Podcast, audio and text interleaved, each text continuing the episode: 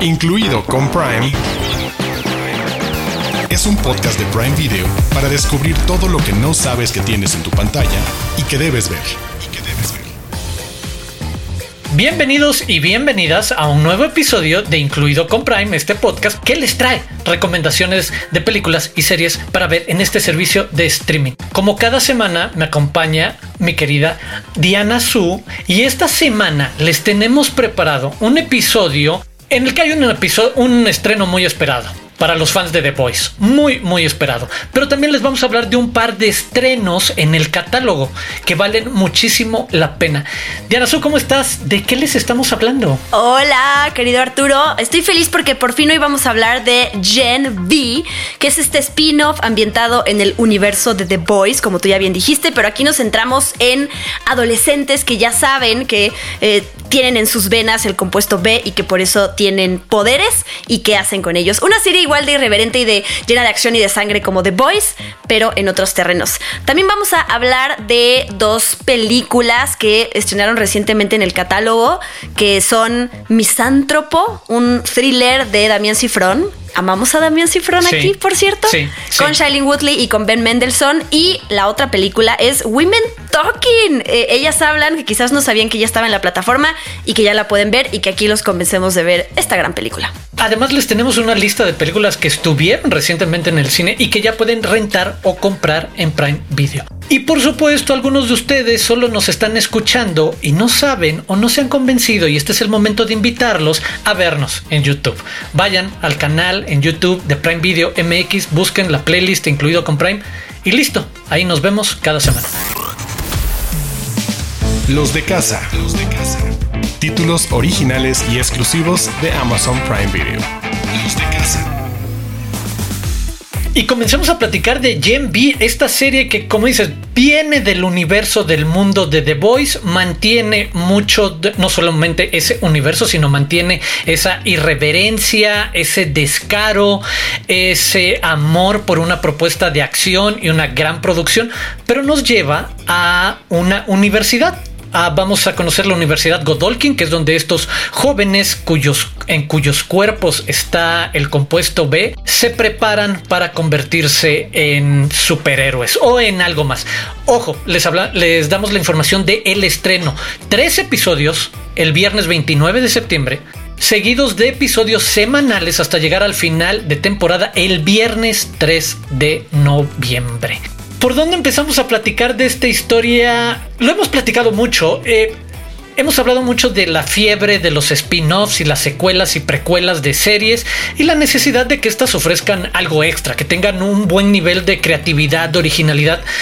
Y creo que estamos en presencia de una de esas interesantes buenas series que saben aprovechar un universo y al mismo tiempo que ponernos algo familiar, porque estamos en la serie sobre un grupo de jóvenes en una universidad creciendo, descubriendo experiencias y demás, tiene bastantes cosas novedosas en su aproximación, bastantes cosas realistas, cercanas, cínicas sobre la fama y la popularidad y el ranking entre estudiantes en una universidad y lo que pasa por supuesto en este tipo de mundo. ¿Qué te gustaría empezar a decirles de Gen B? Mira, hay dos cosas. De entrada, los creadores detrás de Gen B, porque quienes ya vieron The Voice y que ya dieron su voto de confianza a esta serie y saben qué esperar y saben que no hay límites en esa serie con la violencia que se puede alcanzar en pantalla, que se queden tranquilos porque Gen B es creada por Evan Goldberg, por Craig Rosenberg y sobre todo por Eric Kripke, que él es el showrunner de The Voice, así que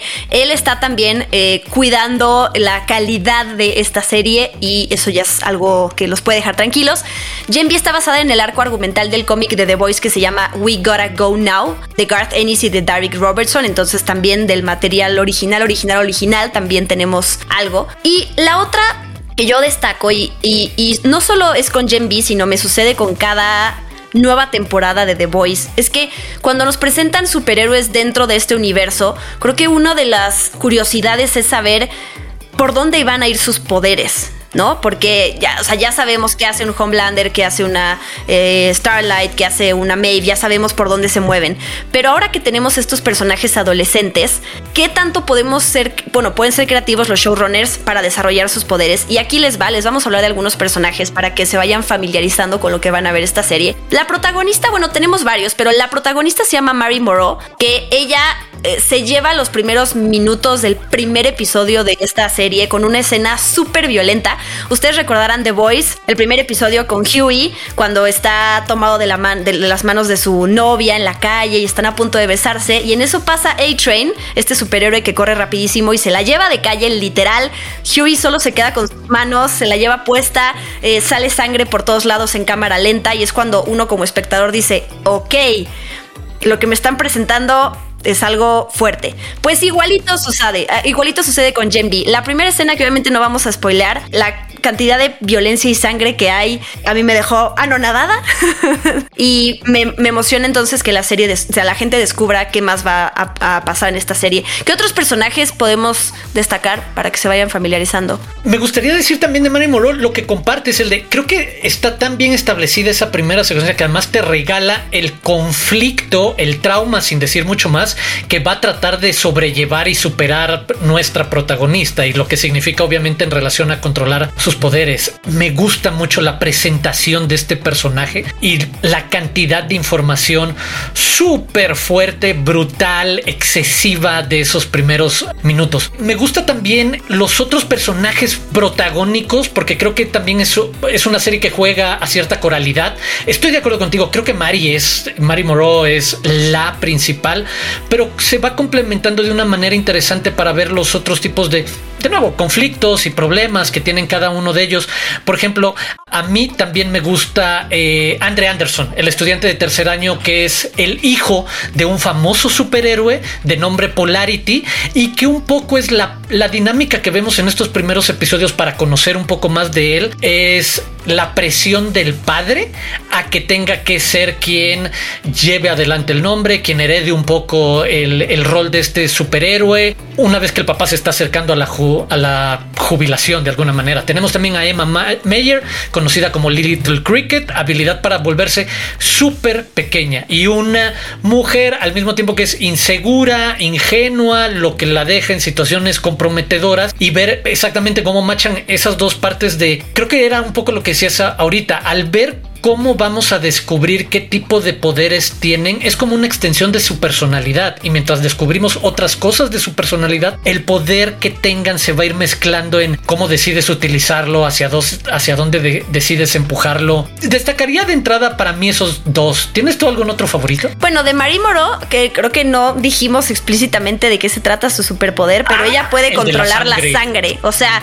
a ella le sale sangre de cualquier parte del cuerpo y entonces ella puede eh, lanzar ráfagas de sangre y destrozar, ¿no? Desde cortar, desde atacar, desde tirar, tumbar y también tiene una posibilidad de sanar porque pues sangre, heridas, cerrarlas, si ella puede controlar la sangre. Eh, tenemos otro personaje que es Golden tiene poderes magnéticos, que fue lo que se me olvidó decir de los poderes. Polarity es la onda magnética. Y Golden Boy, que creo que ese es otro personaje eh, importante, que es el protegido del director de la universidad, que a él ya le ven como que estas, em, estas cualidades de poder convertirse en el próximo Homelander. Pero él, yo nada más quiero mencionar rápidamente el nombre del actor, porque él es Patrick Schwarzenegger. Él es el otro hijo de Arnold Schwarzenegger. La hija, la otra, está casada con Chris Pratt. Bueno, este es el hijo que, interpreta a este personaje. Y eh, si bien es un spin-off, entonces quienes no han visto The Voice pueden empezar desde cero.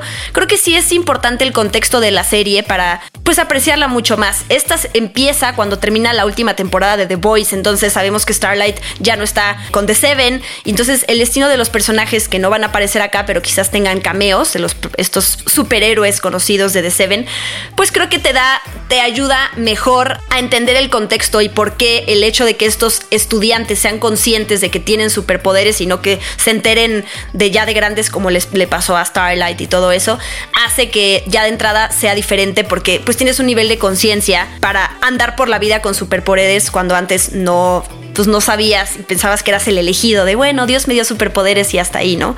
No es que mi mamá me llevó a que me inyectaran y me los pusieran, entonces esa es la diferencia. Y un par de personajes más, los adultos dentro de este universo que inmediatamente van a resultar en potenciales aliados o villanos a partir de lo que dicen, de lo que buscan un poco hacer o conversar con los jóvenes. No quiero echar a perder nada, pero creo que ahí van como muchas pistas de quién puede querer ayudar a quién o quién puede tener dobles intenciones, que también puede ser algo que obviamente esté guardado durante los primeros episodios a partir de el caso de Indira Shetty, la rectora de la universidad, que no tiene poderes, pero es una obsesa de haber estudiado precisamente la psicología del superhéroe. Y por el otro lado, el profesor Rick Brinkerhoff.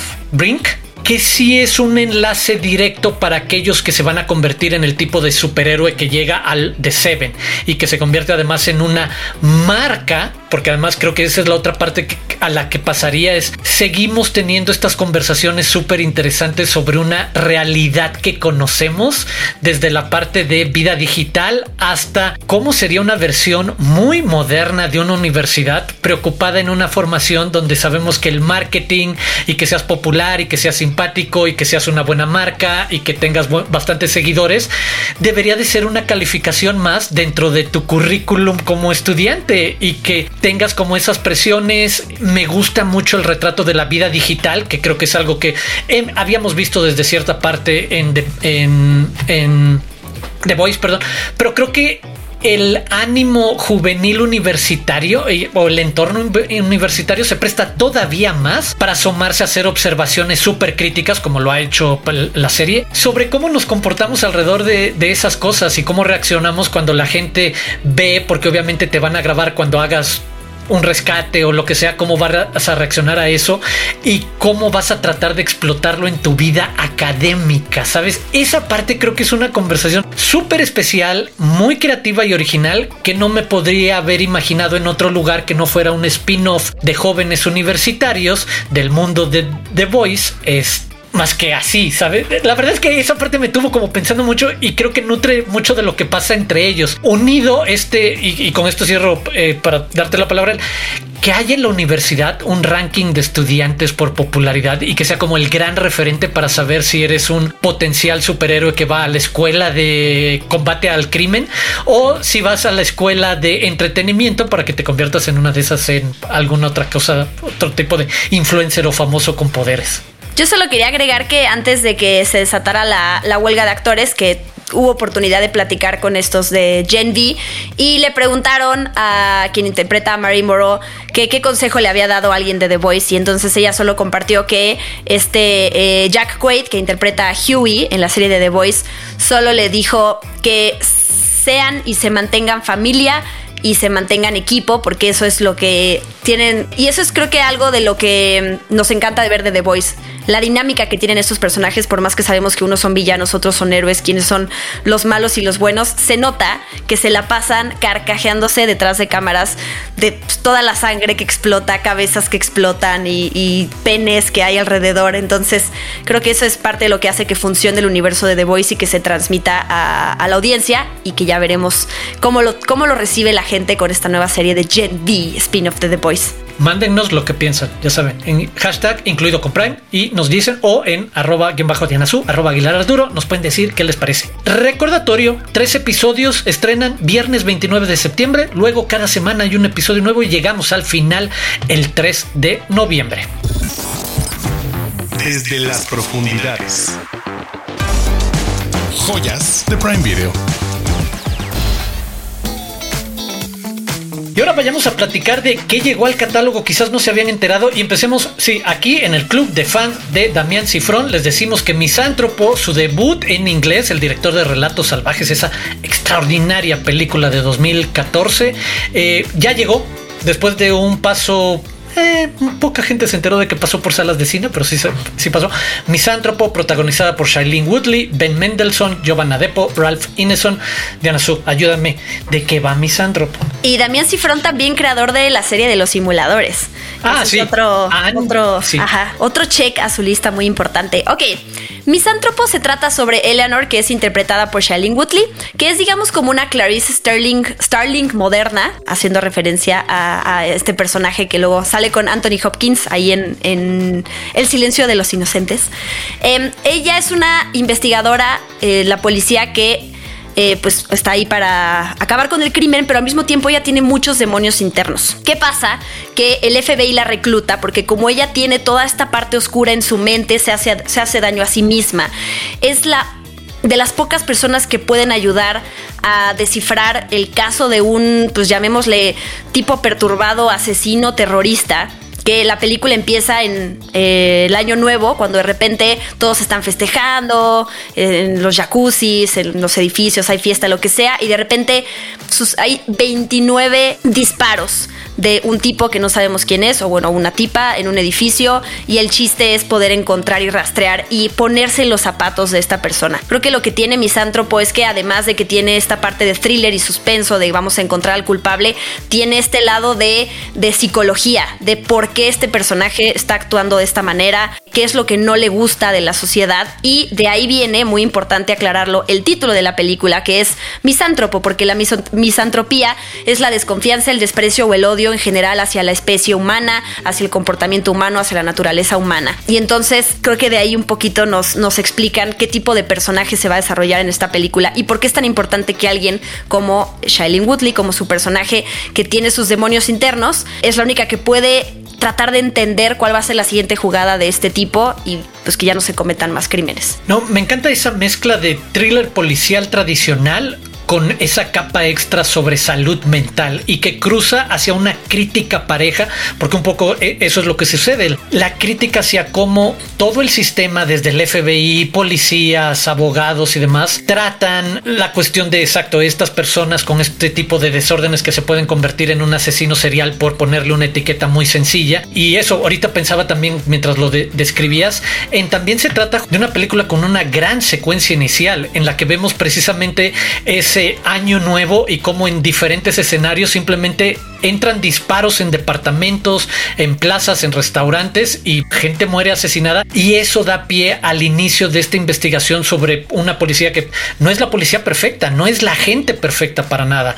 E incluso su relación con el personaje eh, de Ben Mendelssohn que es este investigador jefe del FBI que la recluta también se vuelve compleja en tanto van conversando las dificultades que tienen para tratar de darle sentido a una masacre de ese tipo y dónde están las trabas cuando hacen investigaciones para realmente encontrar o resultados o, o, una guía. En verdad me parece que además de estar muy bien dirigida, deja mucho como al aire o a la conversación para que uno se quede no sé si con una incomodidad, sino con quizás con dudas generales sobre eso, la naturaleza humana desde muchas partes, exacto, en su extremo de quien puede tener una total desconfianza y aversión, odio a cualquier humano y cómo todos podemos vernos en un grado distinto de lo que significa esa parte que tú describías como el lado oscuro del personaje de Eleanor, el de todos tenemos en algún momento un tipo de manifestación de salud mental que hemos tenido que atravesar, superar,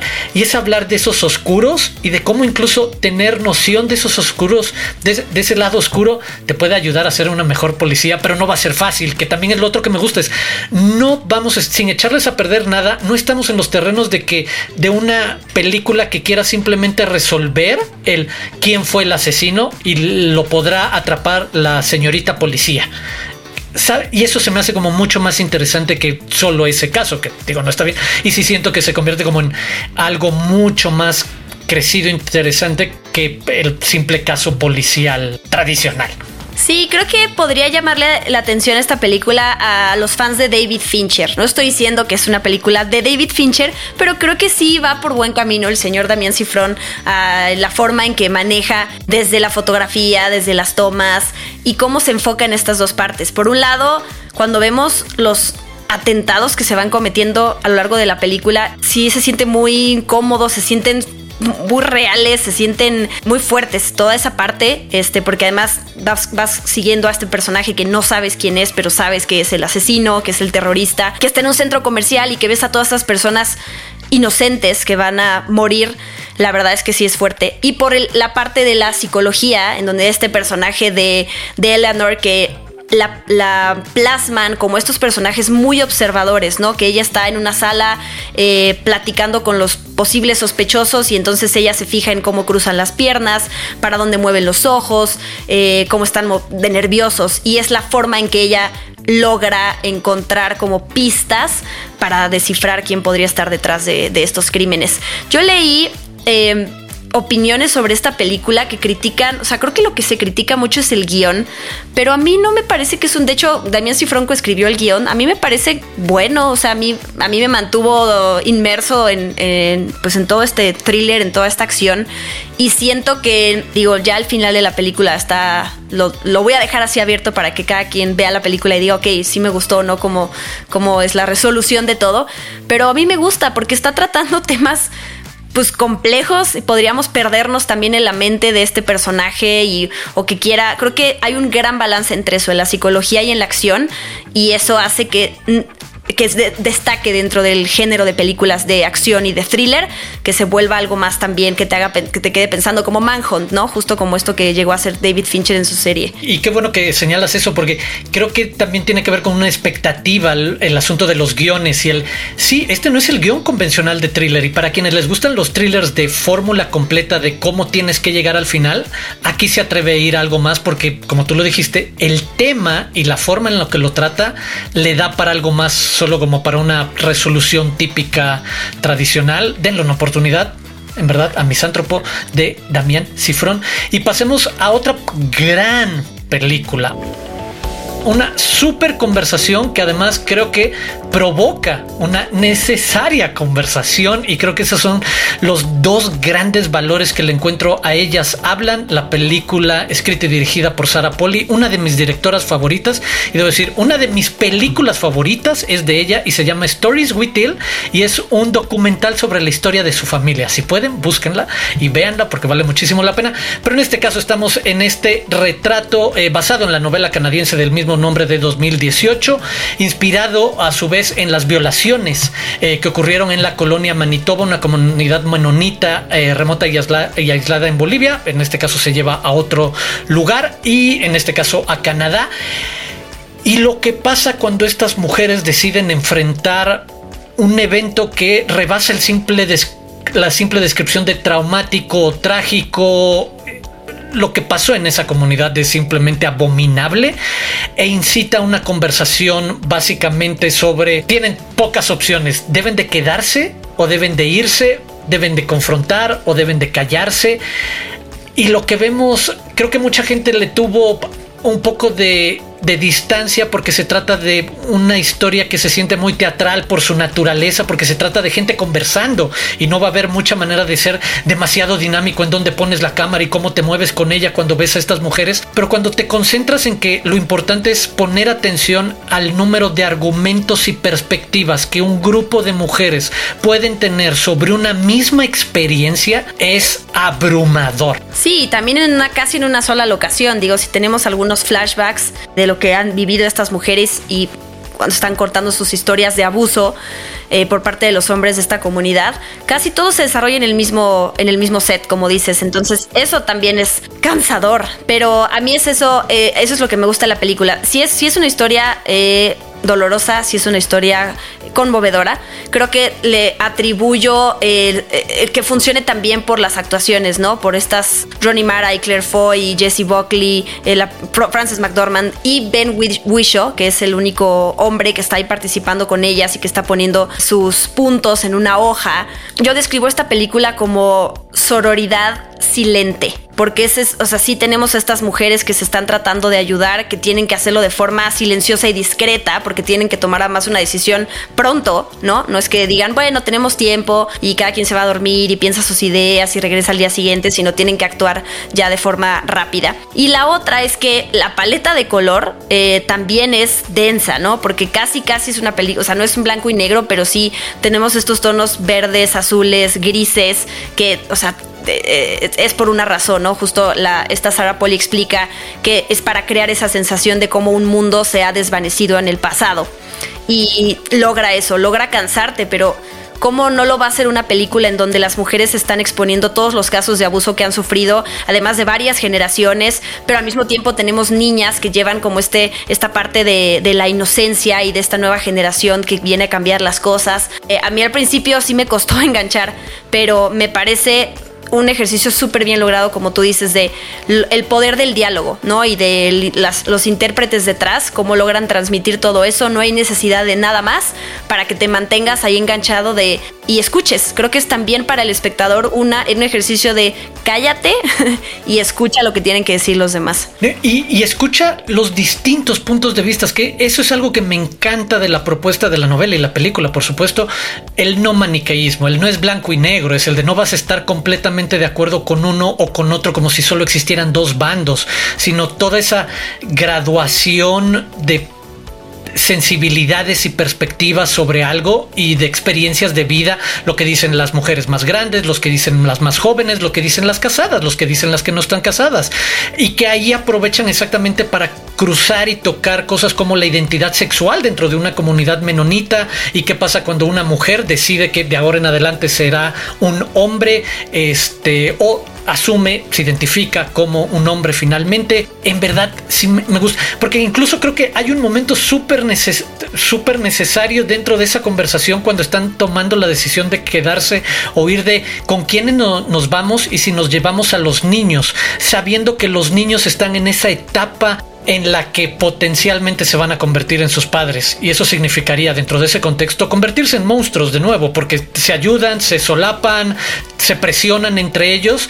Y la discusión de puedes reeducar, que, a mí hacia afuera es lo que me deja girando el de puedes reeducar a los niños en algún momento para no llegar a esa etapa, puedes evitarlo. Hay un momento y el, personaje de Ben Winshaw es quien hace como la explicación de esa preadolescencia, pubertad en la que todavía hay, ya sabes, sensibilidad y son lindos y son súper cariñosos con las mamás y un momento en el que ya es todo este la testosterona y la violencia y la fisicalidad y la fuerza y el dominio y la presión social. Me deja pensando mucho exacto en el ¿Qué pasa si se van a otro lugar? ¿Pueden empezar genuinamente de cero o hay una parte de naturaleza humana que mientras haya una presencia masculina van a estar expuestas a un grado de violencia o a un tipo de, de peligro? Híjole, son tantas cosas las que pasan en esa película en un corto tiempo, que también eso me gusta mucho, lo que decías tú, la, la premura de ellas para tomar una decisión y que creo que es la parte que me enganchó a mí para sentir que avanzan cosas porque es hasta el dos amaneceres que tienen que tomar una decisión y pues, juntar sus cositas y decir vámonos de aquí este híjole sí qué buena es ellas hablan Women Talking de Sarah Poli Sí, como dato curioso, para que sepan, eh, la elección de la canción Daydream Believer tiene un significado pues temático y metafórico porque hace referencia a una mujer soñolienta que emerge de un sueño. Y pues en esta película justo tenemos a estas mujeres que fueron atacadas, abusadas mientras dormían o más bien mientras estaban drogadas, mientras las obligaban y pues están tratando de salir de esta pesadilla. Entonces, ese cuidado también con, las canciones y con la atmósfera y el diseño para que esta historia, donde le quieras encontrar significado y, conexión con estas mujeres, pues, pues está. Ahí está, Women Talking, ellas hablan, ganadora del premio al mejor guion adaptado en la edición 28 de los Critics Choice Awards, también en la 75 de los, del Sindicato de Escritores y en la edición 95 de los premios de la Academia, donde también tuvo una nominación a mejor película. Así que ya saben, Sarah Polly, Women Talking en Prime Video. Incluido con Prime, es un podcast de Prime Video. Siguiendo con el tema de películas que han llegado recientemente a la plataforma, les tenemos algunos estrenos que ya están en la tienda Prime por si se les fueron de la cartelera o los quieren volver a ver. Número 1, Barbie. Si amas a Barbie, esta película es para ti. Si odias a Barbie, esta película es para ti. Y así es, una película que todos deberían ver, ya que es mucho más de lo que aparenta. Así que inviten a sus amigos, amigas, conviertan su sala de televisión en Barbieland y descubran una historia muy divertida, no tan color de rosa. Número 2. Spider-Man a través del Spider-Verso. Miles Morales está de regreso, pero esta vez viaja a través del multiverso, en el que se encuentra con la Spider Society y juntos deberán enfrentar a un poderoso villano. ¿Por qué no se la deben perder? Porque les esperan más de dos horas de música, muy buenos chistes, animación alucinante y una historia que no los dejará pararse del sillón. Y les recomiendo darle una oportunidad y verla doblada porque Diana Su hace un papel. Número 3, Calabozos y Dragones, Honor entre Ladrones, película basada en el juego de rol que lo tiene todo. Drama, acción, aventura, comedia, fantasía heroica y un super casting. Si son fans de este tipo de historias, prepárense para un fin de semana épico y con mucho humor. Número 4, Flash. Barry Allen de 2013 se embarca en una complicada aventura que los fans más colorados conocen como la paradoja Flashpoint, donde el multiverso corre peligro de colapsar.